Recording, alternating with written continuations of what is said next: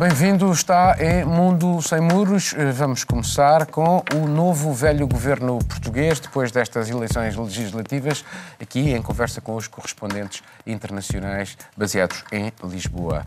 Miguel, qual é o balanço destas eleições que tu relataste daqui de, de Lisboa para a imprensa alemã?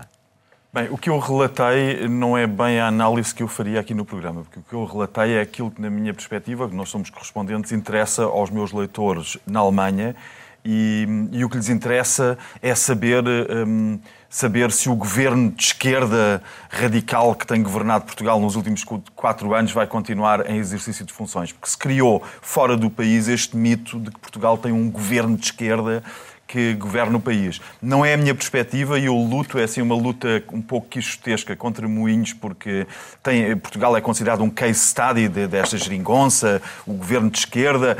Enfim, se nós olharmos para a política uh, que mais decisiva é para o futuro do país, que é a económica ou financeira, uh, Portugal tem transposto um a um uh, as, as, suas obrigações que decorrem da necessidade de reduzir o déficit, etc. E não é possível fazer uma política realmente de esquerda assim. Aliás, os próprios parceiros do PS neste governo nos últimos quatro anos, ambos dizem que este governo nunca foi de esquerda. Foi um governo do centrista, perfeitamente alinhado com Bruxelas, que pontualmente, cirurgicamente, mas, mas fez, foi, mas, fez mas isso não uma foi política que tu contaste social. aos leitores uh, alemães. Uh, não, não, mas deixa-me deixa só terminar para dizer isto aqui. O que se nota, no entanto, esta foi, foi o que eu contei. Agora, o que eu acho, foi exatamente isso que contei, exatamente isso que contei, que tem sido, mistificou-se este governo. Agora, a minha análise aqui é que os parceiros que apoiaram o governo perderam votos, isto é típico, nas coligações os parceiros júniores perdem muitos votos. Em Portugal, como não era não havia uma coligação formal, perderam poucos votos, mas perderam votos. O PS ganhou porque tem uma fantástica máquina de comunicação a puxar, e o próprio Primeiro-Ministro é uma fantástica máquina de comunicação em causa própria e conseguiu passar por cima de todos os escândalos que teriam feito tropeçar qualquer outro político sem a sua habilidade. Antes de passar à Begonha, tens que desligar o telemóvel, Miguel. Uh, Begonha, o que é que tu contaste, então, deste balanço das eleições eh, portuguesas? Un bocado diferente o de, o de Miguel, porque no meu caso foi eh, información pura e dura. Eh, en España interesaba un minuto todo o que estaba acontecendo en Portugal e continúa a interesar agora eh, como é que Costa vai gobernar. De feito, eu vou preparar, eh, de hoxe para mañá, vou preparar precisamente un artigo grande eh, sobre como é que vai ser o todo como é previsível no é? este goberno minoritario sin nada escrito, sin ningún acordo escrito. En España interesaba saber, primeiro, eh, si Costa gañaba, e informamos, Costa gañou sin maioría a fragmentación política, porque en España temos fragmentación política, eh, a fragmentación tamén na direita, a entrada de novos partidos, a entrada da extrema direita, de feito, eh, nos xornales estiveran a espera, estivemos a traballar até tardísimo para ver se entraba xega ou non para facer dimisões tamén, como foi o caso no centro direita, no caso de Asunción Cristas, e, sobre todo, os discursos, ollar ao detalle sobre os discursos, nomeadamente do Costa, porque interesaba moito saber si ia, ia haber eh, outra seringosa, seringosa 2.0 now, e depois, aliás, mm. outra das coisas que máis temos informados correspondentes españois nos últimos días é, sobre todo, a rapidez a rapidez para formar goberno. Por qué? Porque nós temos agora próximas é o mesmo, eleições. Claro, non, mas vai ser moito rápido en comparación con España, non é? Que, que, que estamos con as cuartas eleições en cuatro anos e depois, sobre Até pode todo... ser uma inspiração para, para, para a Espanha. Non sei se vai ser inspiração, mas minoritário. é, en España é tan diferente tudo a Portugal que é unha das coisas que temos de explicar tamén nós, os, correspon os correspondentes españois. Juliana, o que é que tu contaste então daqui, que, como decorreu esta eleição? Uh, Acho que foi, foram as eleições portuguesas desse ano, foram provavelmente as mais acompanhadas pela imprensa brasileira em muito tempo. É a segunda vez que eu acompanho as eleições legislativas aqui. O interesse foi bem maior, justamente por esse mito da esquerda radical no governo interferindo. Acho que foi interessante dessa perspectiva mostrar que foi diferente, que pela primeira vez nós temos tantos partidos no, no parlamento. Acho que desse ponto de vista foi o que eu mais trabalhei e principalmente a questão das três mulheres negras no parlamento. Acho que Portugal agora vai ser obrigada a discutir a questão racial. a questão de integração de estrangeiros, de pessoas de suas ex-colônias. Acho que é interessantíssimo desse ponto de vista, porque antes se havia entre os 230 deputados apenas um parlamentar negro, agora são três mulheres. E que, enfim, isso vai forçar uma discussão que não se tinha antes. E o perfil disso para o Brasil foi muito engrandecedor. A gente vê que uma, a nossa ex-metrópole vai ser forçada a ter esse tipo de, de discussão. O que me chamou muita atenção, na verdade, que é curioso, também. Tendo, tendo, tendo Portugal estado em tantos sítios. Sim, é? e principalmente a questão das, da desinformação nessas eleições também. Porque nós tivemos na reta final a questão da, daquele senhor que interpelou o Antônio Costa, também muito baseado em desinformações. É, a própria Joacine, que foi eleita agora, é, também vítima de desinformação.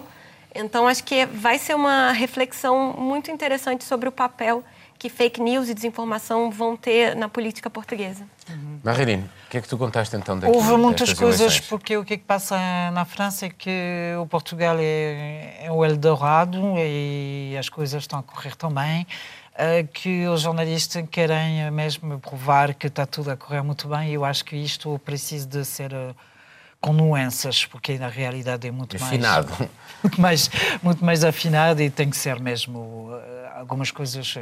Também eu falei muito de da, da, da entrada no, no futuro, que ainda não tomou posse. Uh, do, da Assembleia Nacional, porque a entrada do, de um partido populista da extrema-direita, acho que vou acabar por ficar com essa apelação, porque de facto há muito discurso sobre se é fascista, se é extremo-direita, se é o quê. Pronto, é complicado de definir, mas acho que houve, um, houve uma... Talvez mais extrema-direita do que fascista. Uh... Extrema-direita. Eu chamo populista de extrema-direita. Assim, acho que os franceses conseguem perceber do, do, que, é que, do que é que se trata. Para mim é uma, uma situação histórica no sentido que, lá está, pronto. Uh, depois, uh, como a Juliana... É o final dos tempos. Exatamente. Uh, referiu também à, à entrada no, na Assembleia Nacional Portuguesa de uh, três mulheres uh, de origem das ex-colónias. Por acaso são três guine, bissau-guineenses. Um, e acho que há muitas coisas a, a, dizer. Eu gosto, gosto, em termos de análise, essa, essa dicotomia entre o facto de entrar o Chega, que é o partido populista de extrema-direita, e uh, três uh, pessoas, três, um, três deputados que estão a lutar contra o racismo e a xenofobia. E acho que vai haver coisas interessantes. Deixa-me só dizer que, que, eu acho que era importante também ver uma coisa que é como é que vai ser a política do governo nos próximos quatro anos. Tirando este, este, são um bocado de fé diversos. Quer dizer, eu não estou a minimizar o Chega, bem pelo contrário, porque eu, gostaria de recordar que o maior partido da oposição na Alemanha é de extrema-direita e há seis anos tem, mais, tem praticamente 100 deputados e há seis anos não conseguiu eleger um deputado. Ou seja, em seis anos, o partido da extrema-direita alemão passou de zero deputados, porque não conseguiu eleger ninguém, para os deputados que tem hoje. De maneira que estes começos são muito perigosos e têm sido uh, subestimados e está-se a dar um palco muito grande a este deputado isolado. Mas só para dizer, quanto à política dos próximos quatro anos, acho que é uma coisa importante. E isto começou, eu, eh, nós até falámos disso na altura aqui no programa, em maio do ano passado, quando António Costa teve um encontro muito fraternal com o Rui Rio e com o PSD e começou a hostilizar abertamente o, a, a, a, o Bloco de Esquerda os e os parceiros. E nós temos este governo que já não vai fazer política declaradamente uh, pelo, por todo o cenário que se criou com os dois partidos da, da esquerda, realmente da esquerda, vai fazer para todos os lados. É uma espécie de governo poliamor. Porque quando for necessário, eh, e, e, António Costa será o profeta desta nova política poliamor, porque quando for para fazer política dura, financeira para Bruxelas, pode fazê-la sempre com o PSD. Quando for para fazer uns pequenos acertos para se mostrar um, um, um político simpático, faz uns pequenos Mas, acordos sociais à esquerda. Uma coisa que queria dizer em relação a isso é que uh, era assim no, na legislatura anterior, porque há nos 300, 300 propostas que foram feitos uh, 50 foram assinados com o PSD, entre o PS e o PSD. Portanto, mas, mas uh, uh, não, impediu, um não impediu, certo, apesar do compromisso... Esvazia-se à esquerda, reforça-se à direita. Isto, isto não vai mas mudar. Havia, não vai mudar. Mas para mim, além do que estás a dizer, que é verdade, eh, temos ese agora batizaste como un goberno poliamorno, é? Eh? Vamos ver un, este goberno precisamente para nós como correspondentes vai ser interesante porque vamos ter de informar moito sobre Portugal. Se non temos seringonza e o noso deber é tamén informar, como estamos a dizer todos, que as cousas mudaran. Cando fala o, o Paulo do encargo de o, os encargos que há os, eh, para, para esta próxima legislatura, eu tive de escribir unha página inteira, nos abrimos o xornal, foi a principal noticia no, no día depois das elexoes, e alén disso unha páxina inteira eh, sobre os as propostas e o que espera esos cuatro anos. Entón, há moitas coisas para mellorar e depois para mí a outra leitura destas elexoes e a fragmentação. Por primeira vez no Parlamento de Lisboa temos un Parlamento fragmentado e temos novos partidos, além de Xega, já falamos, já falamos, temos novos partidos, mas, mas como é o caso de Iniciativa só... Liberal e como é o caso de Livre, que para min entraram para ficar. E então temos de fazer também uma leitura nova. Mas do ponto de vista estratégico, Juliana, uh, o facto de António Costa decidir não fazer nenhum compromisso dá-lhe uma margem de manobra, de facto, muito superior. Uh, e pode deixar o próprio Parlamento, os partidos que não aprovarem, porque ele está, tem uma força enorme neste momento, o Partido Socialista, uh, e, portanto, deixa numa situação de incómodo e que pode capitalizar no caso de não conseguir governar e acusar os outros de, e, portanto, de ter a tal maioria absoluta que queria e que nunca pediu. Ele tem, na verdade, eu acho que é, um, é, uma jogada arriscada, digamos assim. A geringonça deixou de ser um casamento de papel passado e virou uma união de fato, né? com questões apalavradas, divididas. Sim. E isso é muito volátil. A questão é, ele pode usar isso dizendo simplesmente que não consegue governar porque os parceiros não mantêm a palavra, que tem, de alguma maneira, não se comprometido, que disseram que ia ver e não. Mas, ao mesmo tempo, ele fica também vulnerável a isso. E as pessoas vão lembrar que, nesse momento de negociação de governo, foi ele que fechou a porta a um acordo formal. Acho que isso pode cobrar o seu preço. Então é relação Agora, não... fictícia. É mais é, não, fictícia. É, eu acho que é mais uma, é uma união de fato que ainda vai ser. não está exatamente consumada. Agora, é interessante nessa, nessas eleições o papel do PAN, que ficou numa situação confortável de ser um partido que cresceu mas ao mesmo tempo não é decisivo.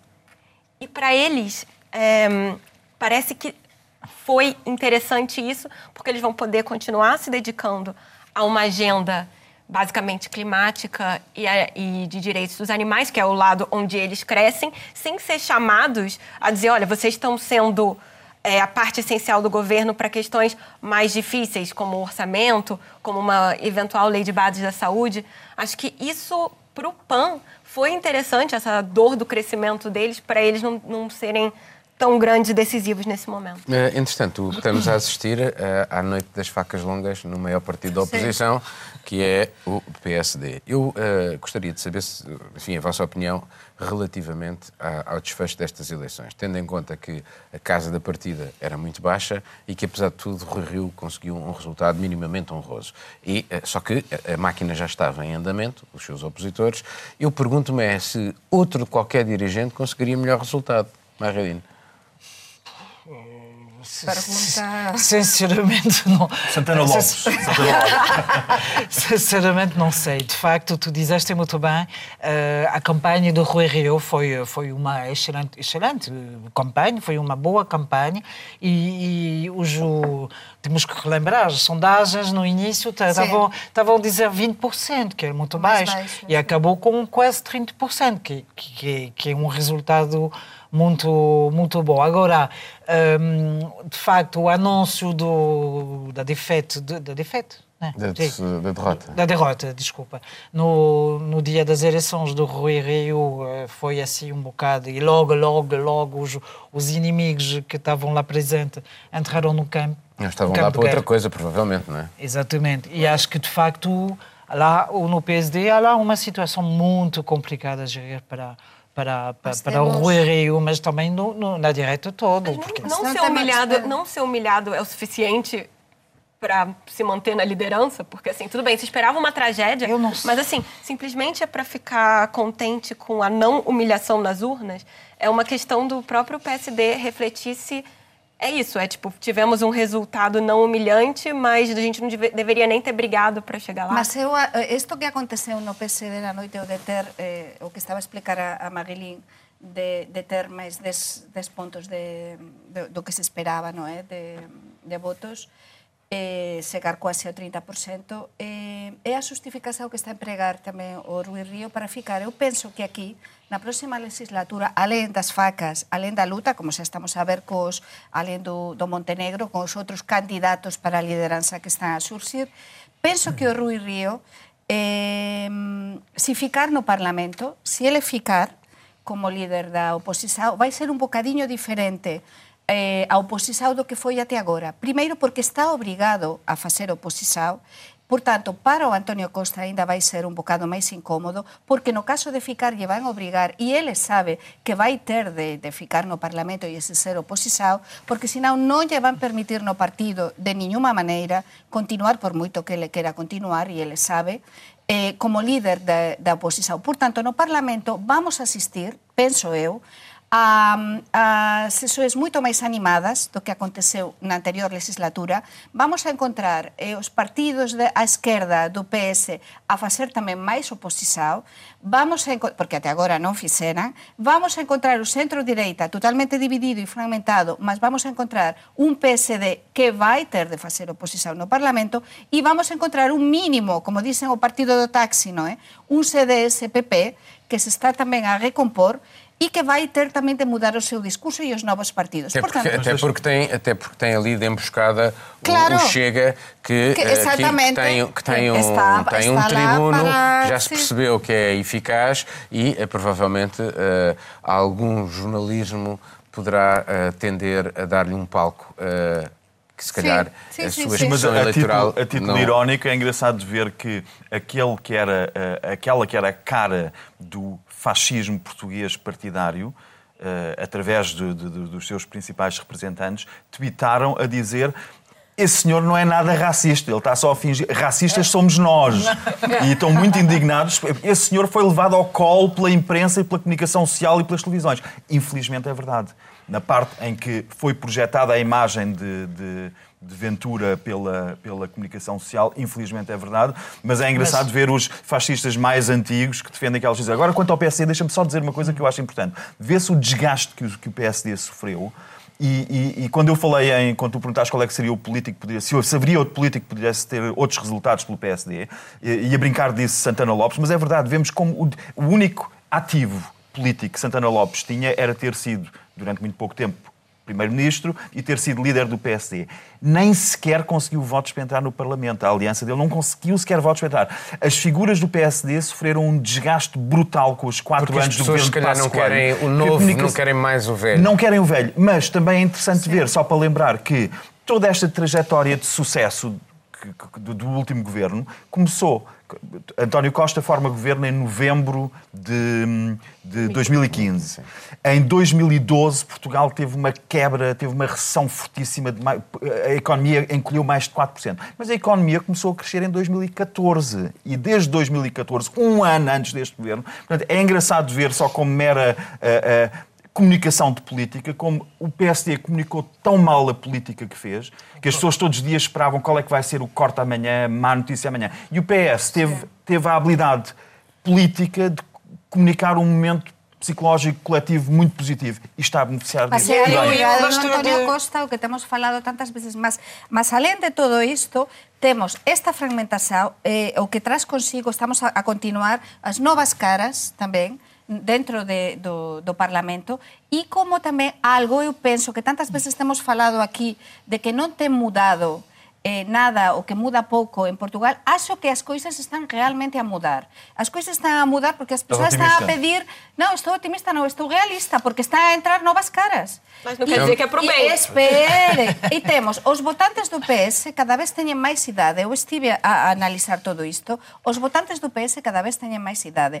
Que é que votan os novos partidos? Está ben, non estou a falar do Xega, estou a falar, por exemplo, de Libre, de Iniciativa Liberal. O PSD, por exemplo, teve teve moitos votantes máis xovens, moito máis xoven do que o Partido que Socialista. Mas ter en conta que a abstenção é enormísima. A abstenção tamén, que é outra das coisas que eu quería que eu quería chegar até lá, é dizer, as persoas, houve moitas persoas que non foran votar, entón aquí há unha obrigación nesta nova legislatura e nos próximos anos en Portugal, eu acho que os portugueses están a pedir, sobre todo, mudanzas tamén dentro das lideranzas dos partidos. E no caso do PSD, sin dúbida, que vamos para unha mudanza. Mm, se callar non para de aquí a un ano, ni un ano e tal, mas logo se verá o que acontece. Que é que a única coisa que eu penso que, que eu podia acrescentar é, é o facto de, a falar de, de, de, mudança, eu acho que, de facto, durante os quatro anos do, do governo radical de gauche, da radical da esquerda que houve em Portugal,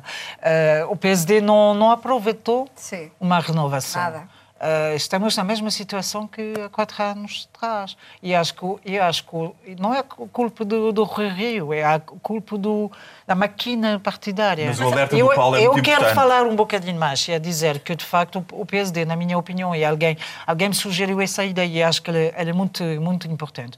O PSD não soube voltar a aproximar-se de do, do terreno, das Também autarquias. envolvido em das, lutas internas, das, é? das, das, municipalidades, das câmaras municipais. Não é? Perdeu muito, muito presença aqui. E, e isso traduz num voto muito uh, lá, lá, lá, e que não vai dar nada. E eu penso que Rui Rio, Rui Rio não estava assim com tanta garra para, para poder avançar mais. Miguel, não, não há um alerta muito importante que o Paulo acabou de dar com a abstenção e que eu acho que é aí que temos sim, o maior sim. potencial de risco sim, quando vimos o crescimento porque esta abstenção significa uma coisa, que o, a maior parte do eleitorado percebeu-se, no fundo, que a política nacional está espartilhada completamente por aquilo que a Europa e a União Europeia impõem como balizas. E por isso desinteressam-se da política nacional. Porque fora da política imposta por Bruxelas não há outra política, a não ser aquela que partidos como o Chega prometem. E aí está o grande efeito mobilizador para acontecerem fenómenos como aquele que recorda aconteceu na Alemanha, que em seis anos passaram de zero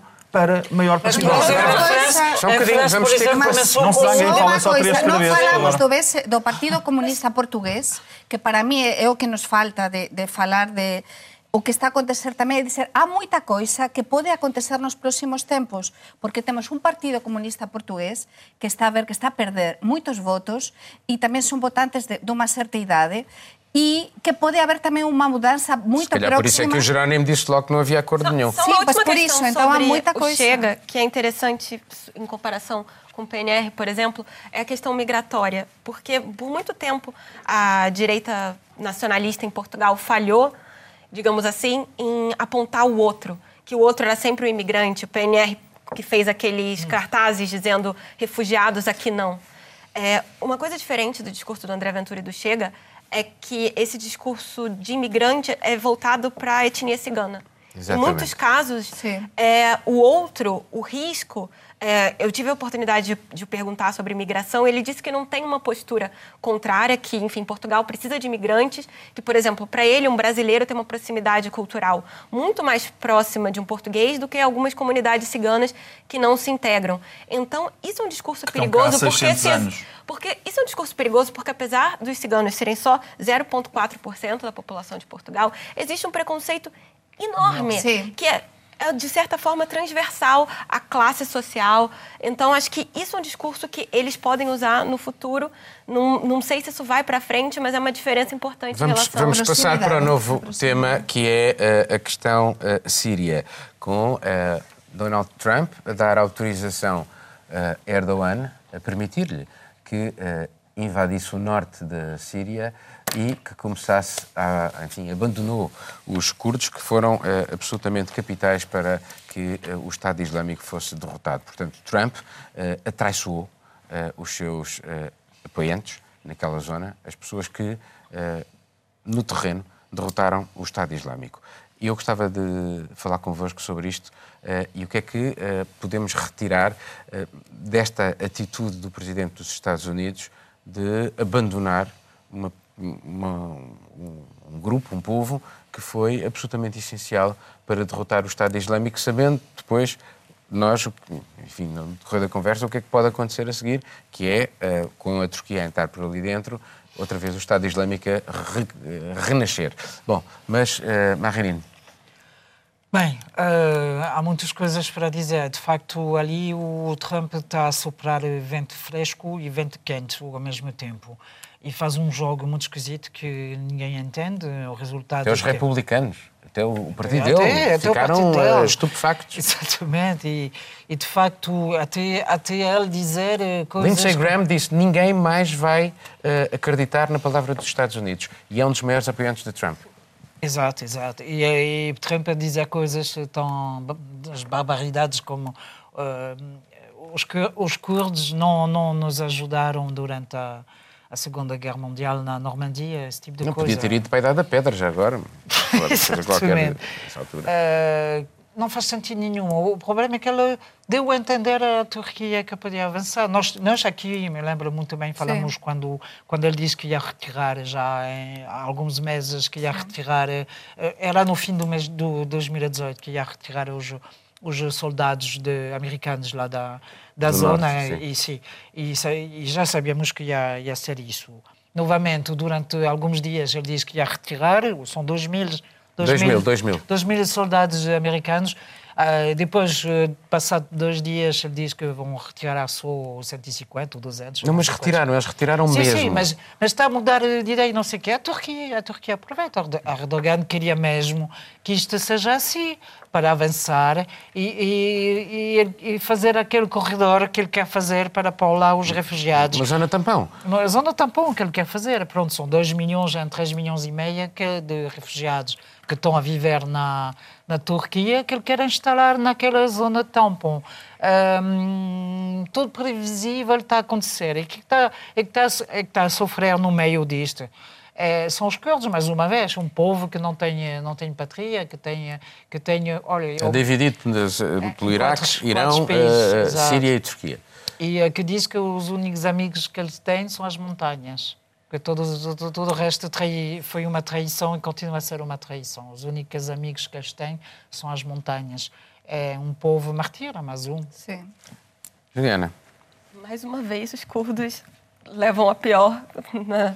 Não é a primeira vez que os Estados Unidos mudam de ideia e deixam os turcos na mão. Os turcos, não, desculpa, os curdos na mão. É, acho que agora fica... Mas é aquela questão, é a confiança que se pode ter... Não, parece que Donald Trump assina os compromissos a lápis. Porque, dando um exemplo diferente, ele disse que ia apoiar o Brasil na OCDE. Então... Ontem também não apoiou. Assim, então, é apenas isso, que são em diferentes escalas. Tudo bem, ninguém vai morrer no Brasil por não entrar na OCDE. A questão é, militarmente, os Estados Unidos não tinham praticamente gasto nenhum em manter suas, seus mil homens naquela zona. Mas o fato dos americanos estarem ali impediam os, tu, impedia os turcos de invadirem aquela região. E matar uma data de gente, como está acontecendo. o que está acontecendo. Porque o, qual é o interesse turco nisso? É limpar uma zona de mais ou menos 400 quilômetros ao longo da fronteira para poder não, não apenas, digamos, afastar os curdos do território turco, mas eles querem também mandar os refugiados para lá. Os, os mais de 3 milhões de refugiados sírios, uma boa parte eles querem começar a devolver. Estão a fazer chantagem com a Europa. Sim, agora a questão é, a Europa se pôs nesta situação de ser chantageada pela Turquia. Porque quando veio a crise dos refugiados, o que, que a Europa fez? Preferiu pagar bilhões de euros para a Turquia lidar com aquilo, em vez de ter uma solução interna mais precisa. E agora, se a Turquia está na posição de fazer uma chantagem com a União Europeia, é muito culpa dos europeus. Begonha? Os curdos, os curdos máis unha vez, como dixía Marilín, o povo mártir e depois as mentiras do Donald Trump. Isto, o Donald, eh, o Donald Trump que está super fragilizado dentro por todo o que lle está a acontecer, cada vez con máis corrente crítica e máis persoas a, a querer que ele saia xa e deixa a presidencia, o que por enquanto mas, é bastante Marilyn, difícil. Mas, desculpa, mas Begonha, em relação a, aos curdos, à destituição, sim, relação... deixa-me só dizer-te uma coisa, sim. em relação à destituição, o partido ficou uh, do lado do presidente. Em relação a esta história dos curdos, foi impressionante, o partido republicano estavam Mandou quase com... todos estupefactos com isto, porque isto é uma traição. É uma traição, claro, é mentira, é traição, mas isto serve para ver, na ordem mundial também, o que é Donald Trump que non se pode, como nos dicemos os españoles, non se pode fiar ninguén dele. É dizer, unha persoa que está a mentir así, que primeiro utiliza os curdos, mas é que este povo, o povo curdo é un povo, como, como ben explica moi un, un povo que está sozinho neste momento. E sempre esteve. O povo, cor, o, o povo curdo está, está sozinho. E o Donald Trump aproveitase segundo as circunstancias. E o perigoso deste caso é que ele muda de opinión segundo as circunstancias. Ben. Non ten ningún tipo de consistencia. Isto non ten consistencia nenhuma. Não, não, isto, nós não, temos não, de analisar... É, é, a gestão, é a gerir a política internacional como, como, como se estivesse a gerir uma empresa, uma o, fábrica. Mas é o que tantas vezes dissemos cá, é dizer, este homem, mas, mas como é que pensa? Que, que, mas deixa-me só, deixa só discordar neste ponto. Begonia, Discordas dizes, com isto? Sim, discordo quando tu dizes que o povo curdo, quando tu dizes que o povo curdo esteve sempre sozinho, esteve sempre sozinho, nós esquecemos uma coisa. E quando acusamos o Trump de uma traição, uma óbvia traição, esquecemos que a Europa fez rigorosamente o mesmo. Rigorosamente o mesmo. É verdade. Em, em 1920 foi assinado também sim, por Portugal sim, o Tratado de sim, Sèvres. É verdade. Deixa-me deixa deixa dizer, só para quem lá em casa não saiba, eventualmente. não, não tenha presente o Tratado de Sèvres de 1920. Nessa altura, o, o Império Otomano tinha perdido a Primeira Guerra Mundial e 10 países da atual União Europeia Sim. assinam um tratado, 10 países da atual União Europeia assinam um tratado em que se reconhece aos curdos o direito à autonomia.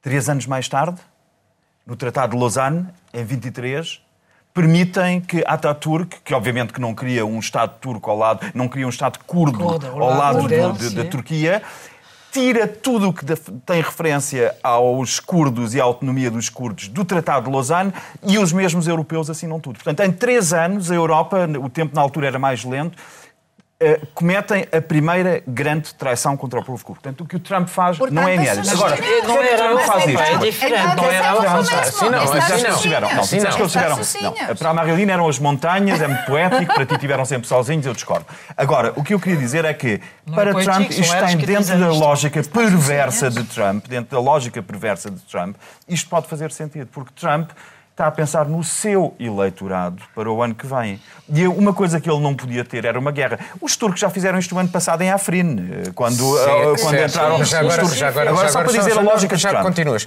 Em Afrin, o que eles usaram foi o Exército Livre da Síria que eles armam. Uh, e com, os russos? Uh, e, sim, e os russos Uh, e uh, alguns desses grupos fazem parte da galáxia jihadista. É bom lembrar que em Afrina uh, os barbudos e os tipos com gilaba circulam por lá de armas mas, apoiadas. Dizer uma não, mas coisa? eu estava a terminar só... Ah, só desculpa, desculpa. Era só para terminar a ideia que, de facto, isto não é nada de novo, mas que Trump tem um objetivo aqui. E o objetivo dele é, é o único que eu vejo, é dizer quando esta situação entrar numa, uh, numa espiral de violência, que se prevê que vai entrar, com um parceiro da NATO. A, a, Turquia faz parte da NATO. Isto é vergonhoso. É vergonhoso permitir, a NATO permitir que a Turquia esteja a fazer o que faz sem fazer uma pressão séria sobre a NATO. Para Trump, uh, isto é simples, porque ele tem a guerra que precisa para as suas eleições, para mostrar a sua força como Presidente dos Estados Unidos, a impor sanções e para desviar e atenção soldados norte-americanos que... no terreno. E para desviar Portanto, ele vai poder dizer, Trump vai poder dizer que retirou os soldados norte-americanos, que há ali uma guerra, mas que ele, grande estratega, conseguiu que os soldados americanos não fossem. Quer falar porque eu não acho que não, não, não estava a fazer nenhum romantismo. Peço imensa desculpa, não gosto muito dessa dessa maneira de, de, de, interpretar as coisas, porque essa frase foi dita por um líder curdo e acho que é resume Sim, é não, não me consigo me lembrar do nome do curdo, porque eles têm, eles têm nomes complicados, peço imensa desculpa, não fixei o nome do, do líder curdo que diz isto. Uh, é uma imagem para dizer, para, para tratar do, para dizer que os curdos são massacrados e tratado muito mal. Mas queria dizer uma coisa em relação a, a essa análise, porque de facto, eu, uh, primeiro, e, e, de facto é verdade, o que, é que aconteceu em 1916 e 1920, uh, mas não era a União Europeia, era país que, países que, que tinham, por exemplo, a França. A história foi a França, a França tinha um interesse na Síria na época de uma forma muito diferente. Hoje, hoje em dia, por exemplo, a França e a Grã-Bretanha, que são aliados nessa história, condenaram logo o que, que, o que, que a Turquia faz. Não podemos não dizer isto. E os, e os embaixadores foram chamados. E a França uh, chamou a Nações Unidas, Unidas Péssimas desculpas. Estão, estão há uma reação. E estão previstas e, a, sanções. Opinião, é a opinião sanções. francesa, só para acabar. A opinião sanções, Miguel. está a acontecer neste momento. Claro, com sanções. É a opinião francesa, por exemplo, está super revoltada e há manifestações é, é, para apoiar a, é, os é, curdos. é curioso Portanto, porque... não podemos dizer que isto é tudo romântico. Mas vai ser nós estamos a assistir, por isso que eu mencionei a NATO, o que nós estamos a assistir é que a Turquia se está a afastar da NATO e está alinhada com o Irão e com a Rússia. E essa é a nova realidade geoestratégica, é essa bem, que Trump não- conhece, é essa que a União Europeia conhece também, obviamente. que E, e agora, desculpa lá, só um bocadinho, isso. ó, Beganho, só um bocadinho. Eh, há aqui um risco muito grande, de facto, para a Europa, por causa não só da quantidade indescritível de refugiados que estão na Turquia e que Erdogan já disse que abre as portas. Arma política. É uma arma política, portanto, ele usa eh, as pessoas eh, e os dramas das pessoas para ameaçar os outros países eh, e, ao mesmo tempo, só para tentarmos ver aqui alguns elementos que são, que são importantes. Em 2016, Erdogan disse que Mossul, no Iraque, e Alepo, na Síria, eram cidades que deveriam ser turcas. E, portanto, é bom lembrar, é bom lembrar que há uma, uma o sultão tem, eh, apesar de tudo, alguma, alguns tiques expansionistas. E eh, se ele puder eh, tomar conta daquela zona toda, provavelmente vai eh, tomar. mas até Israel já reagiu muito negativamente a esta, a esta por causa dos jihadistas. O Estado Islâmico, que estava desfeito naquela zona, ele continua a existir. E esse é um dos ma- maiores riscos para a Europa. Ninguém, a- nenhum país apoiou isso. Eu achei interessantíssimo que eles fizeram uma. A BBC fez uma entrevista com um representante do Erdogan perguntando: mas algum país apoia essa ação? Eles não têm um apoio formal de nenhum país. Ponto um. Nem- nem e dos ponto russos. não, não nem dos Mas russos. E o ponto, e o ponto, e o ponto só, um- só um, um outro ponto. Por que, que o Erdogan está fazendo isso agora também? Ele vive uma situação interna muito delicada. Nós é. falamos aqui também da questão das eleições de Istambul. Acho que vale lembrar que ele também está jogando para um público interno, que a, so- a própria sobrevivência política do Erdogan está muito em, em causa e ele tem um ressentimento, além do ressentimento histórico com os curdos, tem a própria questão de que o golpe, ou a tentativa de golpe, que não ficou muito claro o que, que aconteceu, ele atribui uma certa parte aos curdos também. Acho que vale ficar atento à importância interna disso. Vamos passar para o último tema que está relacionado com este, de algum modo, porque em França houve um atentado de cariz eh, relacionado com, com o Islão radical, eh, com o Estado Islâmico, numa esquadra de polícia, morreram quatro polícias, eh, e isso foi muito traumático para a sociedade francesa. Eh, o próprio Emmanuel Macron ficou meio perdido, a extrema-direita aproveita para surfar esta onda, e na Alemanha outro atentado, mas relacionado com a extrema-direita, contra uma sinagoga e depois, enfim, claramente racista, contra um restaurante turco. Nós, eh, como é que se lida com isto? Eh, Como é que se resolve isto, eh, tendo em conta que é o cidadão comum, o alemão era um jovem que estava fora do radar, tinha armas, enfim, caseiras quase, e este era um polícia. mas e que é uma radicalizou-se muito rapidamente. É uma situação eh, extremamente grave que aconteceu em França, porque o, o, o senhor que cometeu esse atentado, eh, Michael. eh, ah, já esqueci Al- o nome. qualquer coisa assim. Um, foi, eh, foi morto na, no decorrer da ação, mas, sobretudo, e- era todos os dias sentada eh, no escritório, ao lado do, dos colegas, eh, era a polícia, ninguém sabia que ele estava. Ninguém tomou nota que ele estava a radical- radicalizar-se e eh, acabar por, por fazer esse tipo, esse tipo de coisa com pessoas que, com quem ele trabalhava. Isso é, é é mesmo difícil de entender. Uh, são polícias.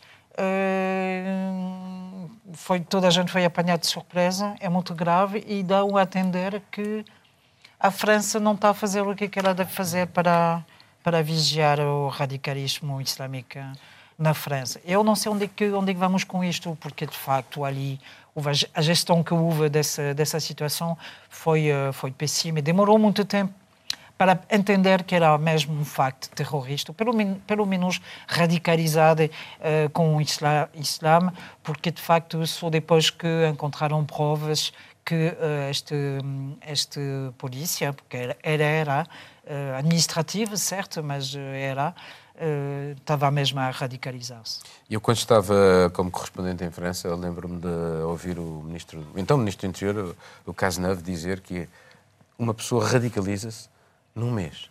Começa a ver as redes sociais, os locais dos jihadistas e dos, dos, do extremismo islâmico, e que num mês está com o cérebro completamente uma lavagem ao cérebro. Uh, mas a questão aqui é como é que se protege a sociedade e as liberdades uh, face a estas situações. Como é que nós mantemos a nossa liberdade quando uh, é através da nossa liberdade, a liberdade das redes sociais, a liberdade do nosso cotidiano, que estes fenómenos se criam? Juliana. É, acho que a pergunta de um milhão de, de dólares é como proteger isso, porque os Estados Unidos tinham uma um, um, tem ainda um discurso de diminuir a privacidade em nome do combate ao terrorismo, em nome de monitorização de pessoas que são potenciais terroristas. E a gente já viu que isso pode ser usado para muitas outras coisas. Então, não é por aí. Mas até que ponto também se pode permitir que a coisa corra solta? Acho que nesse momento é prevenir, isso, enfim, o, que, o discurso de radicalização de acesso fácil, que não seja de invadir liberdades individuais, de monitorização, mas que seja de impedir que esse conteúdo seja acessível com algoritmos da maneira fácil que é hoje. Porque, porque o, o, o, foi, foi feita a transmissão ao vivo, indireto. Indireto, como foi o massacre de Christchurch. Como agora é o padrão, justamente porque eles sabem do potencial viral que isso tem. Porque o que, que acontece... Tem palco. Sim, tem o que, que, que acontece na questão do conteúdo radical? Existe hoje um algoritmo, isso para qualquer rede social, que indica para você o, o, conteúdos similares ao que você gosta. E isso já isso já está profundamente Sim. estudado, que uma pessoa que começa a assistir um vídeo ligeiramente radical, se deixar, o algoritmo leva direto a outros. A, uma, é, essa, não esse sais lá, já não sais assim. lá. E aí você tem isso, que uma maneira de se impedir, de repente, a propagação é forçar as empresas que lidam com conteúdo produzido por terceiros a se responsabilizarem pelo que está sendo veiculado. E isso, elas tentam de toda maneira não ser responsabilizadas. Isso que é uma questão yes. que a Europa poderia investir, por mas. Eh, mas também há outro tema, e é que é muito difícil, e eu falo porque eu trabalhei na, na Academia Galega de Segurança Pública e sei o que é trabalhar também, lidar eh, com a segurança, E posso dizer que é moito difícil lidar cando, eh, no caso agora do terrorismo global e do terrorismo islamista, é moito difícil lidar con o controlo absoluto, é dizer, neste caso, cando temos a un, un policía, como que controlas, e o que explicaba o Paulo, como que controlas, tú podes, unha persoa pode ser policía, non é? E en principio ser unha persoa absolutamente normal, eh, non ser radical, non ser... Mas cando tú podes ter pessoalmente acceso a unha serie de coisas, tú te radicalizas e é moito difícil controlar. A mí todo estes atentados desta semana deixarame mesmo preocupada e costumo ser bastante optimista, mas deixarame bastante preocupada porque estamos a ver isto, as persoas infiltradas dentro do sistema, estamos a falar da Europa, da França, non estamos a falar dos e países dos que e da Alemanha, e no caso da Alemanha é outro caso totalmente diferente, o que estabas a explicar tú, e que isso também é dificilíssimo de controlar. É dificilíssimo de controlar. Mas a questão estamos... aqui é a relação entre uh, a propagação do discurso do ódio, para, para, seja via Estado Islâmico, seja via extrema-direita, através das redes sociais. Claro. Aqui é o papel das redes não. sociais. Não, já não para nas redes sociais, porque a, a, a tua análise é, é, de facto aquela de, de, de, dos algoritmos que mantêm as pessoas sempre num carril até se estarem radicalizadas, porque uh, o, o, algoritmo vai sempre fornecendo. Não, mas depois há um outro patamar, que é o que aconteceu com este uh, jovem na Alemanha de 27 anos, que, à porta de uma sinagoga, tentou replicar o atentado de Christchurch contra judeus. E só foi impedido por portas de segurança da sinagoga e, e, acabou por disparar à sua volta. E ele estava claramente inspirado em Breivik antes na Noruega, depois em Christchurch, e, e ele tentou replicar isso e, e, falhou. Ele, aliás, disse que falhou e com uma linguagem de videojogos. Mas a, o, a rede de comunicação deles é o 4chan e o 8chan. Uh, o 4chan e o 8chan, que uh, são redes de total anonimato, onde os participantes chamam anons, são anons de anónimos, e onde uh, se pode ver desde a construção de armas, uh, planos para atentados, bombas. Uh, bombas, tudo isso. Mas temos de ver que isso não, vamos, não é proibindo os videojogos e proibindo as redes seguras que não estão sujeitas a, a, a fiscalização a, e censura, não é por aí, porque na Alemanha, claramente, estes atentados, em junho mataram um político da CDU porque ele era contra, da extrema, por parte da extrema-direita, porque ele era contra os também atentados, gerou um contra os refugiados, também, também gerou. Soube-se que a extrema-direita tem listas com 35 mil nomes de inimigos, listas de inimigos, onde estão 35 mil pessoas, que, jornalistas... Seu que... nome está lá, amiga?